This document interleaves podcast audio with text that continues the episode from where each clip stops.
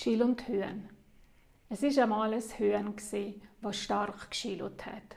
Und weil es so stark geschillt hat, ist die ganze Welt schräg Und es hat euch geglaubt, die ganze Welt ist tatsächlich schräg. Alles ist schief Der Hanu und die anderen Hühner. Und am eines Tages haben sie einen Hühnerausflug gemacht nach Pisa.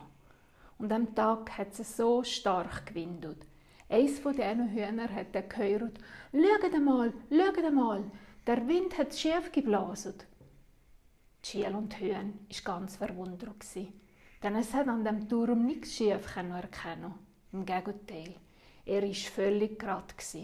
Es hat aber nichts gesagt und hat nur gedacht, all die anderen Hühner müssen Chilo.